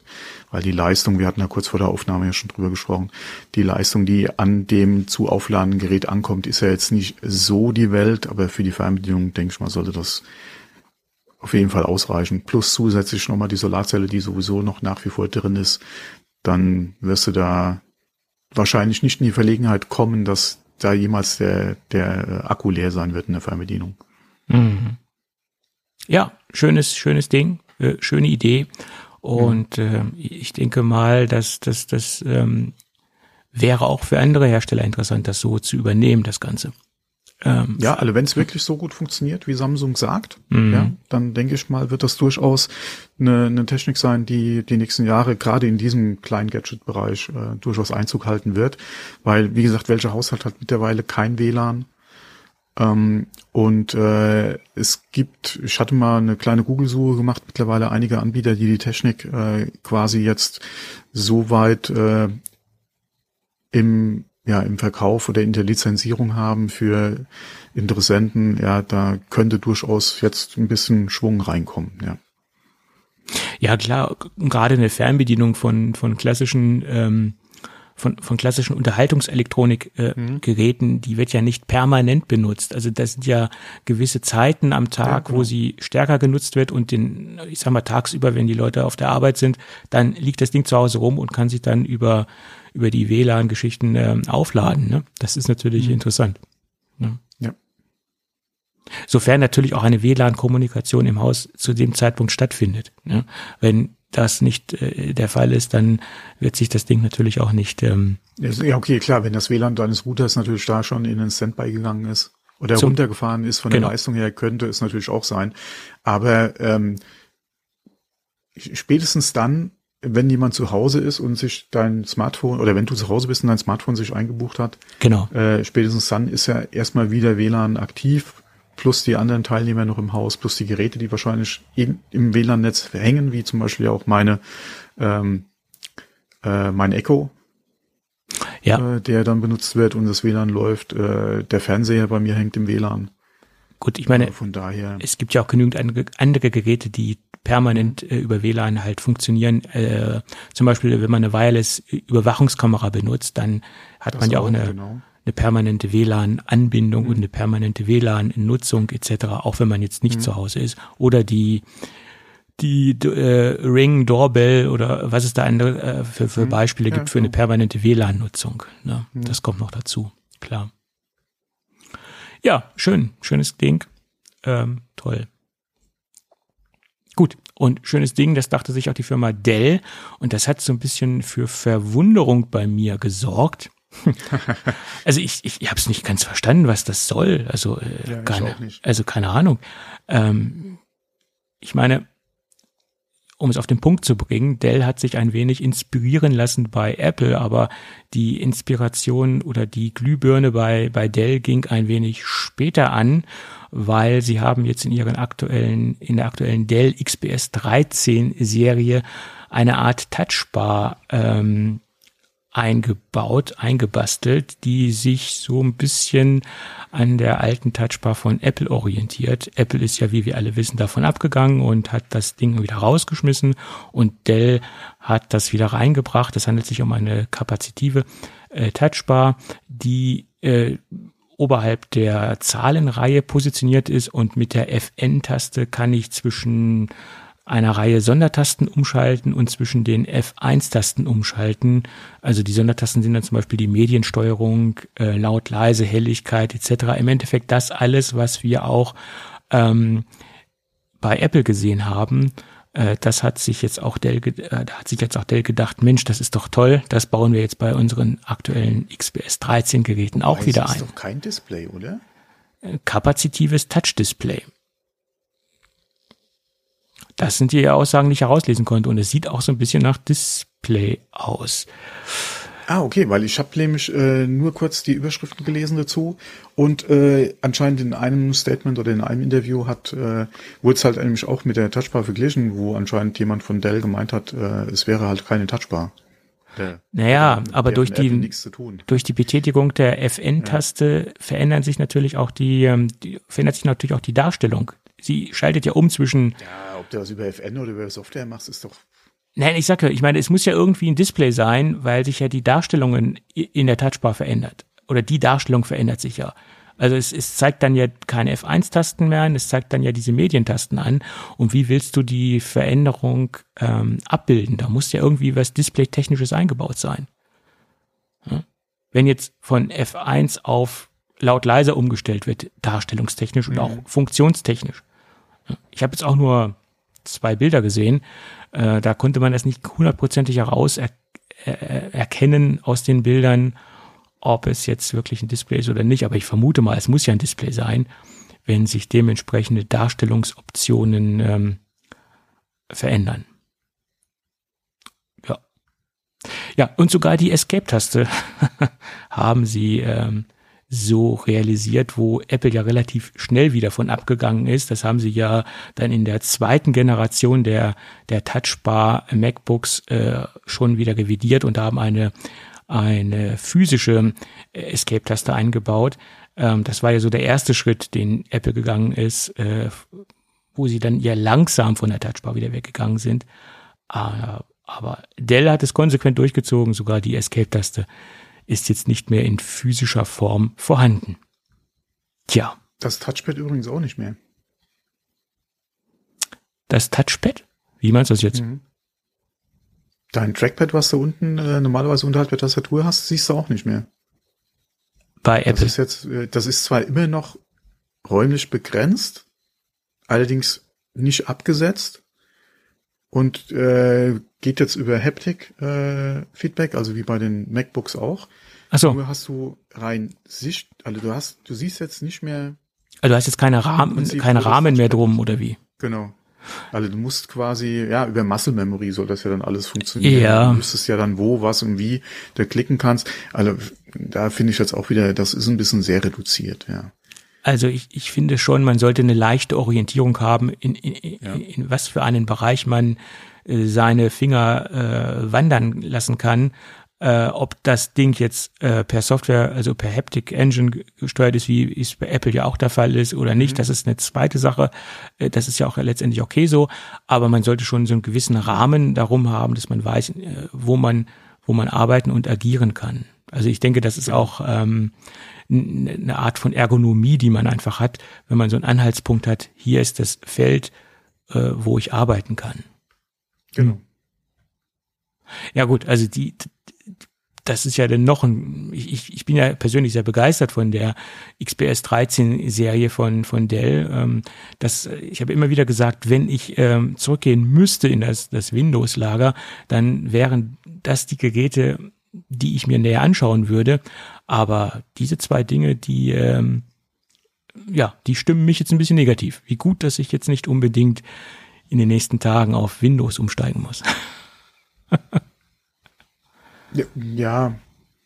Ähm, wobei ähm, auf der CS wurde ja auch äh, von Asus ein äh, neues faltbares Tablet beziehungsweise Notebook vorgestellt. Ähm, ausgeklappt äh, 17 Zoll. Also die Technik an sich finde ich ja schon sehr interessant. Nur das Gerät selbst jetzt gerade mit ausgeklappt 17 Zoll, das als reines Display vor dir stehend mit einer, nee, also es, von der Größe her finde ich das jetzt auch schon wieder, also Technik, ja, Umsetzung, in dem Fall ergibt sich, also würde sich jetzt für mich jetzt nicht unbedingt so als Lösung anbieten. Ähm, Gerade wenn du sagst, okay, du benutzt das eventuell äh, nur aufgestellt, also so halb aufgestellt, dass du den unteren Teil dann als, als Tastatur oder noch als Eingabedings benutzt. Also, nee. also nach wie vor finde ich, macht die Technik eigentlich zum Beispiel bei einem iPad mehr Sinn. Ausgeklappt hast du dein großes iPad, zusammengeklappt hast du das auf einer schönen Größe, die überall bequem hinpasst. Ja, die kannst du überall noch dazu stecken. Ja, und wenn du arbeiten musst, holst du es raus, klappst es auf, peng. Ähm, aber inwieweit das jetzt wirklich in der Art und Weise da Sinn macht, dann doch lieber noch sogar, ja, wie es äh, Microsoft hat, dass das Display im Prinzip dein Rechner ist. Du steckst das oder ziehst das ab von deinem, von deinem Notebook, was du hast und hast dann dein Tablet. Mhm. Aber wie gesagt, so als technische Lösung, gerade auch wieder was den Faltmechanismus betrifft oder so, alles okay. Da wird sich auch ein Kundenkreis finden dafür, gar kein Thema. Ähm, aber nach wie vor bin ich jetzt gerade auch von diesem Gerät nicht überzeugt. Ja, ja also was Technologieträger, okay. Aber ja, ich meine, man muss ja irgendwie auch mit Technologieträgern anfangen, um gewisse Produkte zu etablieren oder gewisse Produktkategorien in den Markt reinzupuschen. Und ich glaube, das ist auch so eine Wahrnehmung in unserer speziellen Bubble oder in der Bubble, wo wir beides unterwegs sind. Es gibt da ganz andere äh, Bubbles, wo dieses, dieses Thema faltbare Smartphones ein, ein ganz anderes Thema ist und, und darüber ganz anders gedacht wird. Also ich, ich habe jetzt in der letzten Zeit mal wieder vermehrt so ein bisschen über den ähm, äh, iPhone, äh, Smartphone-Tellerrand herausgeblickt und mir so ein paar andere YouTube-Videos angeschaut, ein paar andere Blogartikel gelesen und es scheint wohl doch einen, einen größeren Markt zu geben äh, von, von Kunden, die sich mit, mit ähm, äh, Smartphones beschäftigen, die faltbar sind und die Dinge auch wohl gekauft haben. Also ähm, das ist ja. Es gibt Leute, die sich, die sich das gekauft haben. Meine Frau ist, findet auch nach wie vor das Flip von Samsung äh, ganz süß. Ja. Ähm, inwieweit sie sich das dann aufgrund von Android kaufen würde, eine ganz andere Frage. Wie gesagt, der Markt ist schon da. Ja. Für mich selbst, wie gesagt, macht der jetzt in dem Smartphone-Bereich nicht unbedingt jetzt so viel Sinn, wie halt aktuell die Lösungen aussehen, sei es Samsung, sei es ähm, Huawei, sei es äh, Xiaomi oder so, ja. Gerade was halt jetzt dann auch den Mechanismus betrifft, beziehungsweise die zusammengeklappte Dicke, ja, da bin ich einfach kein Freund von. Ähm, wie gesagt, für mich ergibt sich jetzt mit der Technik, wie wir sie aktuell haben und wie sie jetzt gerade kommt, ja, es wurden ja auch wieder neue Geräte angekündigt, macht es für mich persönlich jetzt nicht unbedingt so den Sinn. Ich wäre den Kompromiss nicht unbedingt bereit einzugehen ähm, im Vergleich zu meinem aktuellen iPhone. Hm. Ja. Wie, wie gesagt, wäre ich da den Kompromiss nicht bereit. Ganz anders beim iPad, der auch wieder ja einen anderen Einsatzzweck hat ähm, und der ja auch von mir anders genutzt wird als ein Smartphone. Wenn das nochmal ein bisschen dicker wäre, dafür aber wie gesagt zusammengeklappt, du hättest deinen Bildschirmschutz direkt mit drin, du klappst das auf und hast dann entsprechend das große Display und die, die Leistungsfähigkeit, die einfach ein iPad hat und, und die Programme oder die Apps, die du da nutzen kannst. Ja, und der, wie gesagt, da ist ja auch der Zweck nochmal ein ganz anderer. Da ja, weil gerade so ein iPad nochmal ein bisschen kompakter, dann auch gerne ein bisschen dicker, gar kein Thema, aber kompakter und da halt auch eventuell dann halt wieder entsprechend ähm, äh, gut mitzunehmen. Ja, wie gesagt, auch schon mal geschützt, ja, was das Display betrifft. Nochmal ein ganz anderes Thema als jetzt aktuell mit der Technik noch beim Smartphone. Wie das in ein, zwei, drei Jahren aussieht, wie eventuell eine Lösung von Apple aussieht, nochmal ein ganz anderes Thema. Aber aktuell wäre ich zumindest mal für den Kompromiss halt nicht bereit. Hm. Ja, und das ist ja auch das Problem, was ich nach wie vor sehe. Die Dinger sind vom Mechanismus einfach zu äh, fragil und die Langlebigkeit ist wahrscheinlich noch nicht auf dem Level wie bei einem konventionellen äh, Smartphone. Das hat sich natürlich verbessert, ja. das, äh, im Gegensatz ja, zu den allerersten Modellen, aber wir sind immer noch nicht auf dem Level und da sind auch meine größten Bauchschmerzen. Ich meine, wir beide sind immer noch mit dem iPhone äh, 10 unterwegs und ich glaube, äh, diese lange Haltbarkeit könnte man derzeit mit einem äh, Falttelefon so noch nicht realisieren. Die Dinger sind einfach noch ähm, zu anfällig für mechanische Ausfälle. Und ich glaube, das ist auch der große Knackpunkt, den, den Apple sieht, die, den Mechanismus und die Stabilität äh, da, da reinzubringen. Und letztendlich ist das natürlich auch ein Nachhaltigkeitsproblem, wenn ich permanent die Dinge einschicken muss, dass sie repariert werden oder sehr oft einschicken muss, dass sie repariert werden oder die Haltbarkeit ja, nicht so lange ist. ist halt wahrscheinlich auch wieder ein bisschen übertrieben, ja. Ja. Ähm. Es kommt ja viel aufs Nutzungsverhalten drauf an. Deswegen würde für mich momentan die Technik, wie gesagt, im Tablet, was du nicht 50 Mal in der Stunde benutzt, genau. äh, mehr Sinn machen. Also ein Tablet benutzt man ja, wie du eben schon richtig sagtest, äh, anders als ein Smartphone und genau. da ist das Aufklappen. Äh, überleg doch mal alleine, wie oft hast du denn wirklich, ich habe jetzt gesagt 50 Mal die Stunde, aber wie oft hast du denn dein Smartphone in der Hand und bist da, selbst wenn du nur guckst, kam eine neue Benachrichtigung rein. Klar kannst du das bei einem Flipphone mit einem externen Display oder mit einem Secondary Display nochmal anders lösen. Nur will man das eigentlich? Warum sollte ich zwei oder drei Displays haben wollen in einem Flipphone? Ja, hm. selbst wenn du da auf E-Ink gehen würdest, oh, apropos E-Ink, aber da können wir später vielleicht schon mal dazu kommen.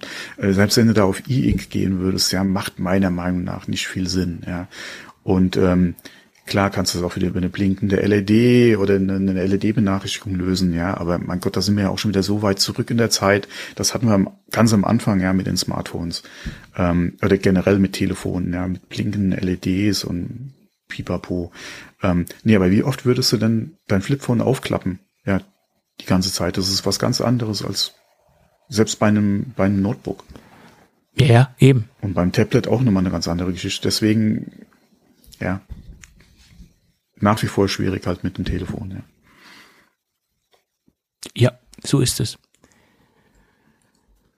Naja, das ähm, werden wir in der Zukunft sehen und ich glaube, wenn Apple irgendwann ein faltbares Smartphone ähm, in die Massenproduktion gibt oder als Seriengerät rausgibt, dann ähm, ist das Problem des Klappmechanismus auch ähm, in Anführungsstrichen nicht gelöst, aber es ist deutlich haltbarer als die aktuellen ähm, ich hoffe Geräte. ich hoffe es, ja. Ja. Und ich gehe auch davon aus, dass natürlich weiterhin dann parallel klassische iPhones angeboten werden. Das wird nicht die einzige Lösung Nein. von Apple sein. Das macht ja Samsung auch nicht. Die haben ja noch weiterhin ihre normalen äh, Traditionsgeräte im äh, Sortiment. Hm. Traditionsgeräte, naja, also die klassischen, ja, klassischen, klassischen Geräte. Hm. Ja. Okay, so viel zum Thema, äh, ja, wie sind wir eigentlich da hingekommen? Keine Ahnung. Ihre CES? Ja, ja, CES, genau. Ähm, da gibt's noch ein paar andere Kleinigkeiten, die mir aufgefallen sind. Die Firma Chipolo hat einen neuen AirTag-kompatiblen oder wo ist kompatiblen äh, Tracker vorgestellt. Das Ding nennt sich Card Spot und ist nur 2,5 Millimeter dick oder dünn, wie man es auch äh, sehen möchte. Hat einen eingebauten Lautsprecher, der 105 Dezibel laut ist und ist somit auch im, im in der Geldbörse im Portemonnaie unterzubringen. Die klassische äh, Kreditkartengröße hat das Ding, hat allerdings einen Nachteil, der Akku hält zwei Jahre. Das ist jetzt kein Nachteil, das ist eher ein Vorteil, aber der Akku ist natürlich äh, fest verbaut oder die Batterie ist fest verbaut und man hat somit wieder äh, vorprogrammierten äh, Elektroschrott. Das mhm. ist für mich so ein bisschen kritisch zu oder ist von meiner Seite aus ein wenig kritisch zu betrachten. Allerdings bieten sie ein Recyclingprogramm an. Man kann das Ding dann wieder zurückschicken und es geht dann wieder ins Recycling über das Ganze. Immerhin wird das angeboten. Ich glaube, dazu äh, sich nicht zu verpflichten, wäre auch in der heutigen Zeit ein wenig ähm, fahrlässig. Ähm, aber wie gesagt, dadurch, dass man schon jetzt quasi ähm, ein Produkt kauft, was äh, vorprogrammierter Elektroschrott wird, sehe ich das Ganze so ein bisschen negativ. Der Preis ist interessant, 35 Dollar bewegt sich oder Euro bewegt sich auf AirTag-Niveau und ist, denke ich, für alle Leute, die äh, das in einem klassischen Portemonnaie unterbringen wollen, eine Alternative. Allerdings würde ich dazu nicht raten aufgrund dieser Elektroschrott-Geschichte. So, und dann gibt es noch einen, einen Rucksackhersteller oder einen Accessory-Hersteller, der produziert nicht nur Rucksäcke, der hat auch noch ein paar andere Dinge im Sortiment. Der nennt sich Swiss Digital äh, und ist ein niederländisches Unternehmen. Der Name vom Hersteller lässt eigentlich anderes erwarten, aber der Hersteller kommt, wie gesagt, aus Holland oder aus den Niederlanden und hat einen Rucksack mit eingebauter Wo-ist-Funktion am Markt und somit sind sie nach Tagus der zweite Hersteller, der ein Wo-ist-zertifiziertes ähm, Gepäckstück am Markt hat und sie bringen nicht nur ein Rucksack raus, sondern gleich fünf verschiedene Rucksäcke, was ich auch ähm, recht interessant finde, weil man halt auch in verschiedenen Preisklassen, verschiedenen Größen, verschiedenen äh, Ausstattungsvarianten den Kunden was anbieten kann. Bei Tagus ist es ja derzeit nur ein Produkt und Swiss Digital setzt auf fünf verschiedene Produkte. Äh, zwischen 150 und 200 Euro kann man äh, sich da austoben preislich. Sie haben auch einen eingebauten Lautsprecher, der äh, kann 120 Dezibel laut, laut Töne von sich geben. Tja. Diese ganze Wo ist Geschichte nimmt im Moment so ein bisschen Fahrt auf, habe ich das Gefühl. Ja, ist gut so. Ja. Ja, ich äh, habe da so einen interessanten äh, Bericht auf dem Dakota-Blog gelesen, dass diese Zertifizierungsprozesse nicht gerade simpel sind und dass sich deswegen auch so ein bisschen die ähm, die Entwicklung verzögert, weil die Kota ist jetzt auch dran, da was rauszubringen, aber sie haben da wohl noch so ein paar kleine Zertifizierungsprobleme. Tja, das, woran das liegt, keine Ahnung, das haben sie jetzt nicht genau ausgeführt. Ähm, ich meine, Swiss Digital und Tagus haben es ja auch geschafft. Äh, wo jetzt bei Dakota das Problem liegt, das kann ich dementsprechend nicht sagen. Ja. Und hast du schon vorbestellt? Hast du dein Lightning schon vorbestellt, Thomas? Krasser äh, Themenwechsel. Nein, nein, nein. ich weiß gar nicht, ob es denn bei uns ich bin kein, äh, Ich bin kein Pickup-Fahrer, also von daher ist das ist jetzt nichts für mich. Wir hatten über den Fahrt der F150 Lightning ja schon mal äh, in der Vergangenheit gesprochen und ich finde den jetzt als E-Lösung für einen Pickup ganz interessant, auch gerade für den Ansatzzweck und mit den technischen Daten, die sie, die Fahrt ja vorgestellt hatte, finde ich schon sehr interessant. Aber das ist jetzt kein Auto für mich. Ich sag's meiner Frau immer mal scherzhaft, wenn wir unterwegs ein Pickup irgendwo sehen, das wäre so das nächste Auto für sie. Ähm, aber das ist, das ist definitiv ein Witz, ja. Also, das ist kein Auto für, was für uns überhaupt in Frage käme. Ja, okay. Da kann man trefflich drüber streiten. Ähm und ich sage immer, ja, je nach. Ich sage ja nicht, dass das Auto überflüssig ist wegen Kopf. Nein. Ich sage halt nur für uns, wie gesagt, für uns ist es jetzt kein Modell, oder generell Pickup jetzt nichts, was in Frage kommt. Dass es da äh, Einsatzzwecke äh, gibt dafür, äh, gar kein Ding. Ja, gerade in Amerika ist es ja nach wie vor äh, das meistverkaufte, meistverkaufte Fahrzeugmodell. Ähm, nee, nicht Fahrzeugmodell, sondern Fahrzeugtyp, so. Äh, der Fahrzeug, äh, und von daher das ist das Brot- und Butterfahrzeug in den Staaten. Also der F150 ist quasi so der Golf äh, oder der Käfer.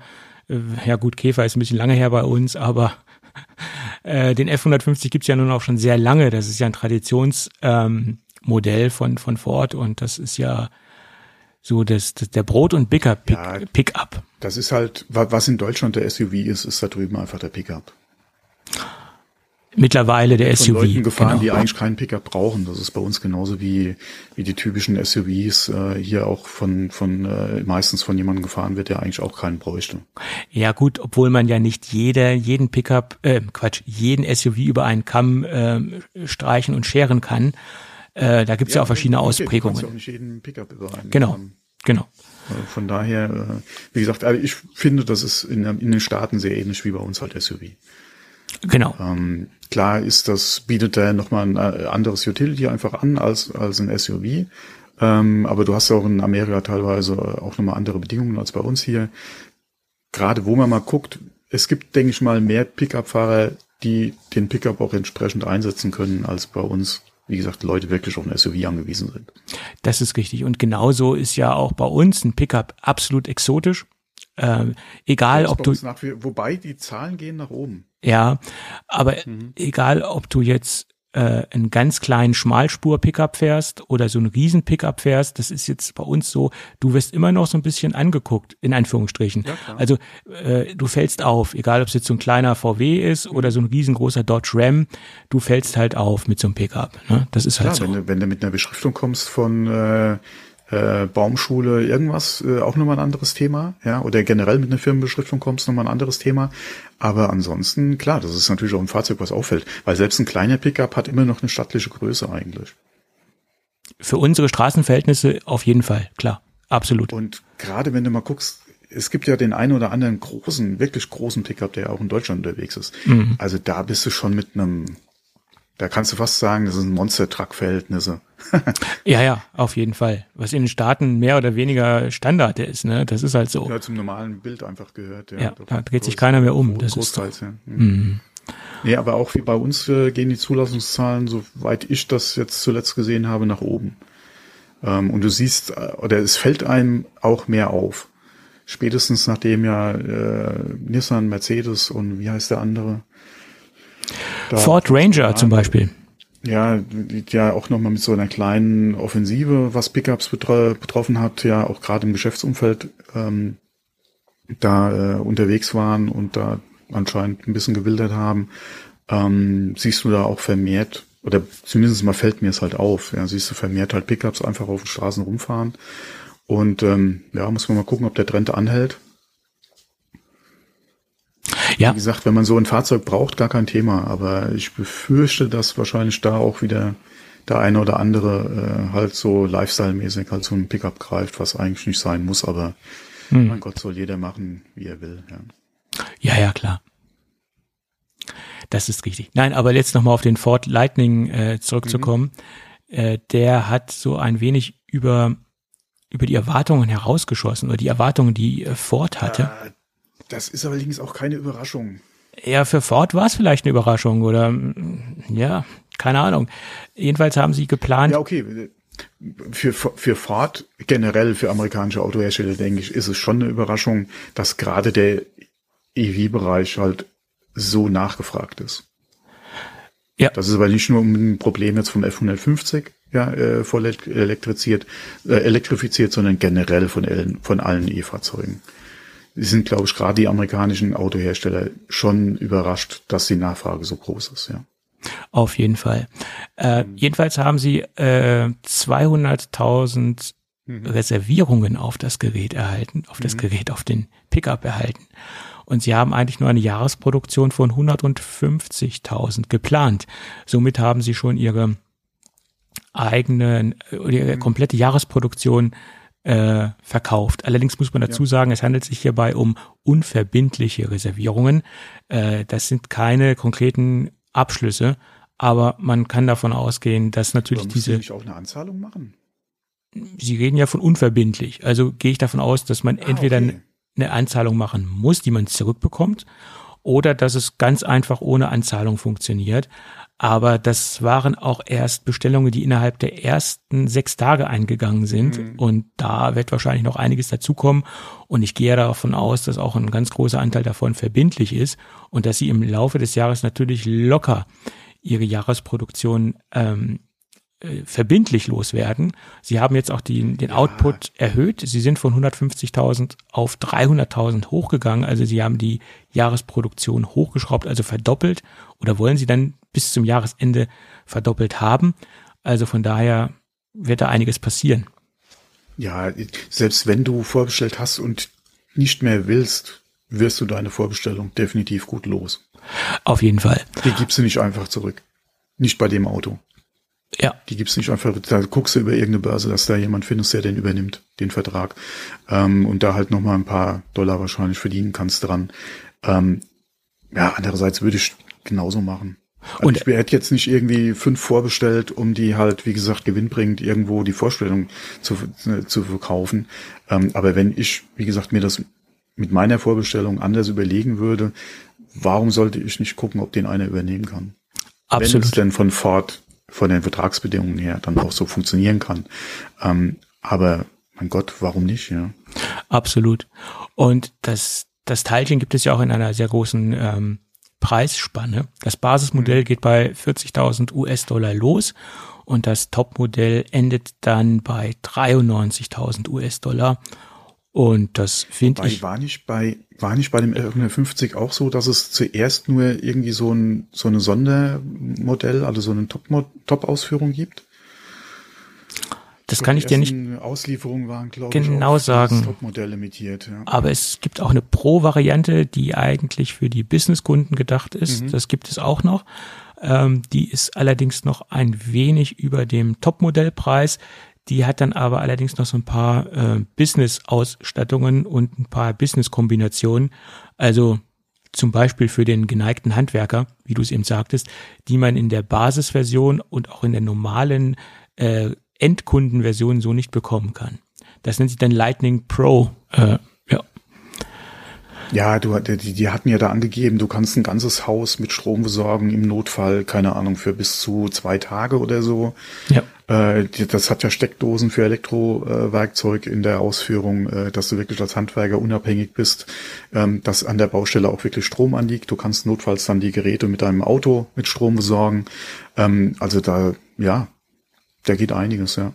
Und das ist ja auch gerade, nicht ohne Grund ist der Pickup ja auch gerade bei Handwerkern halt so beliebt in den Staaten, ja.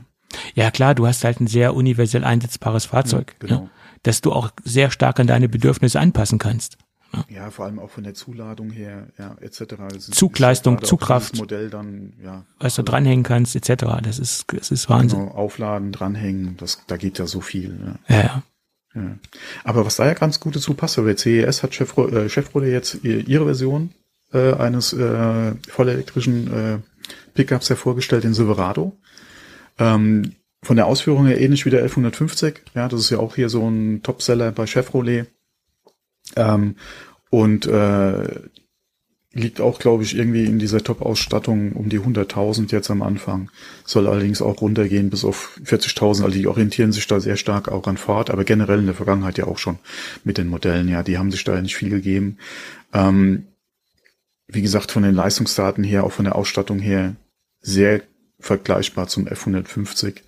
Ähm, auf jeden Fall sehr, ich denke, der wird sich auch relativ, oder was heißt relativ, der wird sich auch sehr gut verkaufen wir haben es ja jetzt schon gehört mit der Nachfrage beim F150, denke ich mal, wird es jetzt äh, gerade für Chevrolet dann auch nochmal entsprechend ähm, wahrscheinlich sich jetzt abzeichnen, ähm, wenn es dann jetzt anfängt mit den Vorbestellungen oder mit dem Verkauf dann von dem äh, Fahrzeug. Sie haben auch schon andere Modelle angekündigt, die sie auch elektrifizieren wollen. Plus, ja, was ja zu Chevrolet auch noch gehört, ist der Hammer. Mhm. Und den kannst du ja auch seit einiger Zeit schon elektrisch äh, bestellen, nur das ist ja auch wieder, ja, das ist ja wirklich Nische, das Ding, ja. Wie viel Hammer hast du in Deutschland schon fahren sehen, Tobi? Ähm, also fahren sehen auf der Straße, an, an, die ich mich erinnern kann, vielleicht zehn, zwölf insgesamt. Oh, doch so viel? Ich habe einen bis jetzt gesehen. Ich einen. kenne sogar jemanden, der einen gefahren hat, einen Hammer, äh, aus der Podcaster-Szene sogar, äh, mittlerweile aber relativ inaktiv ist, äh, ihn auch wieder verkauft hat. Der fährt jetzt irgend so einen Jeep Wrangler. Weißt du, welcher Hammer das war? Äh, auf jeden Fall hat er den gebraucht gekauft, aber das, das, das war ein ah, relativ, okay. ähm, das war auch nur so ein Spaßfahrzeug. Das war auch nur so ein. Da gibt es ja unterschiedliche Modelle. Ja, das war auch nur ein Spaßfahrzeug für ihn. Das war so ein Zweitfahrzeug. Hat er dann aber auch wieder verkauft und hat jetzt so einen Jeep Wrangler mhm. in, einer, in einer ja, relativ. Wesentlich praktikabler auf deutschen Straßen als ein Hammer, ja. Ja, auch verbrauchstechnisch praktikabel. War, ja. Mhm. ja, das auch. Da habe ich mal einen interessanten Fernsehbericht gesehen von äh, Hammerfahrern, die auf äh, Autogas umgestellt haben. Da macht das Sinn oder da ergibt es natürlich Sinn, auf jeden Fall. Ja, wobei willst du einen Hammer mit Autogas fahren? Hm, komm. Da muss doch wirklich der, das muss doch wummern und brummen und, und, und ge entsprechend Geräusche machen, das Fahrzeug, ja. Ich, ich bin mal für zwei Tage einen alten Hammer gefahren, ähm, und ich muss dir sagen, das Ding ist quasi die Speerspitze der schlechtesten Verarbeitung, die ich jemals in einem Fahrzeug gesehen habe. Das Ding ist nur ja, Plastik. Das, ja, aber das, okay, das war, das war, ich denke mal, das war ja die, die Straßenversion und nicht die militärische. Nee, das war die Straßenversion, klar. Ja, mhm. ähm, aber das kommt ja ursprünglich aus dem Militär, ja. ja. Und das ist ja bare bones as it gets, ja. ja. ja. Ähm, und von daher, wie gesagt, da halt ein paar, und es ist ein amerikanisches Fahrzeug, da ein paar Plastikteile rein und dann. Ja, also da, da sieht man halt, dass es aus Amerika kommt. Also bei diesen Fahrzeugen sieht man es extrem. Die Lackierung war schlecht, die, ja. das Interieur war schlecht. Also. Und vor allem auch nochmal, wo es generell herkommt oder welchen ursprünglichen Einsatzzweck das Fahrzeug überhaupt hatte, ja. Ja, ja, klar. Ich meine, gut, Arnold haben wir es zu verdanken, dass das Ding mehr oder weniger als Straßenversion rausgekommen ist. Also er hat da einen ganz großen Beitrag zugeleistet, weil er hat ja, sich ja dann etc., ja. Militärfahrzeuge umbauen lassen äh, und sie straßenfähig machen lassen. Ja, und mein Gott, Ani importiert sich Panzer aus Österreich, ja, also. Ja. Und macht jetzt mittlerweile, oh, Entschuldigung, das war eben, habe ich aus Versehen ans Mikro gegriffen. Ähm, und äh, macht mittlerweile Werbung für World of Tanks. Okay, können die sich das leisten, ihn einzukaufen? Äh, Raid Shadow Legends hat jetzt oder macht jetzt Werbung mit ähm, ach sag mal ähm, Malcolm äh, wie heißt er nochmal? Unser Lieblingsmathematikprofessor äh, Jeff Goldblum. Okay. Die machen jetzt, äh, die haben sich schon Jeff Goldblum für Werbung eingekauft. Hätte ich jetzt auch nicht unbedingt von ihm erwartet, aber ich denke mal, der Scheck war ordentlich. ja gut, der Preis ist heiß, ne? Aber weißt du, an was ich denken musste, als ich die Werbung gesehen habe für Raid Shadow Legends äh, von Jeff Goldblum? Nee. Da musste ich dran denken, als damals die Werbekampagne für World of Warcraft lief mit äh, Mr. T, William Shatner und äh, wer war das noch? Noch jemand war's. Aber auf jeden Fall muss ich direkt an die Werbung denken, damals mit Mr. T und William Shatner. Okay. World of Warcraft, ja. Übrigens, Mr. T, ich habe gestern wieder in den in die Neuverfilmung vom, vom A-Team reingeschaltet. Oh, um Gottes oh. Willen. So, die waren nicht haben toll. Die, den, den haben sie eigentlich ganz gut getroffen. Ah, ah, ah ja. Doch, also ich war eigentlich, bis auf äh, Liam Neeson, war ich eigentlich von dem Cast recht angetan. Naja, naja. Du weißt ja, wie es ist, wenn man das Original kennt. Ja, ja, das ist ein ganz anderes Thema, aber an sich, wie gesagt, der Liam Neeson hat meiner Meinung nach nicht ganz so gut funktioniert äh, in seiner Rolle, äh, aber der Rest, also Murdoch fand ich ganz okay, ich fand Face äh, wirklich gut besetzt und äh, ich weiß jetzt, den, ich krieg den Namen jetzt nicht auf die Reihe von äh, von dem Schauspieler, der dann die Rolle von Mr. T übernommen hat, fand ich, aber haben sie auch ganz gut hingekriegt. Mhm. Der Film an sich, hm, okay. Aber naja. Naja, okay. Es ist halt schwierig, wenn man alte Sachen neu auflegt. Und die Leute, die ja, sich an die alten Sachen erinnern können, noch leben, ist es immer sehr schwierig. Ja, guck doch mal alleine äh, MacGyver. Ja. Äh, ähm, wie heißt er nochmal? Äh, Tom Selleck. Äh, Magnum. Magnum PI, ja. Ja. Das Allein, alle für sich genommen, MacGyver kann funktionieren. Wenn du das alte Serie. Zeug nicht kennst. Ähm, aber in Bezug auf jetzt gerade, hm. ich finde ja immer noch, es ist eine betone Chance, dass er hier äh, nicht den alten MacGyver irgendwie noch ja. Aber naja. hätte man durchaus machen können. Aber okay. Ich glaube, er wollte auch nicht unbedingt immer und immer wieder mit dieser Rolle in Verbindung gebracht werden. Ja, das jetzt nicht unbedingt, weil auf der einen oder anderen Convention hast du ihn ja früher immer mal wieder gesehen. Ähm, aber ich glaube, generell hat er, glaube ich, mit dem Thema Fernsehen abgeschlossen. Ähm, wobei er jetzt gerade für äh, Stargate ja auch wieder ein bisschen zurückgerudert hat und hat gesagt, er wäre durchaus offen für Gespräche in Bezug auf Stargate, da eventuell nochmal seine Rolle ähm, zu verkörpern. Äh, aber ich glaube, zwischendrin hat er ja lange mit dem Thema gerade auch Fernsehen abgeschlossen. Mhm. Aber ich habe es ja bei mir gemerkt, wo ich das allererste Mal Stargate, also die Serie gesehen habe, mhm. der, und wo ich ihn dann im, im, Bild gesehen habe, das erste, was ich gedacht habe, ja, und was macht jetzt MacGyver hier?